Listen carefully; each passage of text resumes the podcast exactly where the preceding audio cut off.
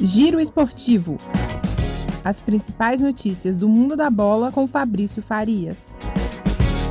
Salve, salve, meu caro ouvinte do nosso Giro Esportivo. Vem chegando aí mais uma quarta-feira de futebol e hoje o que nós temos no nosso cardápio esportivo é justamente Campeonato Brasileiro e Copa América. Hoje tem início a sexta rodada do Campeonato Brasileiro Série A com quatro partidas, todas às 7 horas da noite. Atlético Goianense e Fluminense, Flamengo e Fortaleza, Red Bull Bragantino e Palmeiras e também o São Paulo enfrentando a equipe do Cuiabá, sexta rodada do Campeonato Brasileiro, que terá a sua sequência no dia de amanhã. Isso porque hoje tem seleção brasileira. É isso mesmo, seleção brasileira na Copa América vem jogando um grande futebol, o Neymar vem desempenhando um grande futebol em que pese aí, né, esse contexto realmente não lá muito favorável para a realização dessa competição, mas a verdade é que hoje teremos a quarta rodada da Copa América, Grupo B, duas partidas, daqui a pouquinho, 6 horas da tarde, Equador e Peru no Estádio Olímpico de Goiânia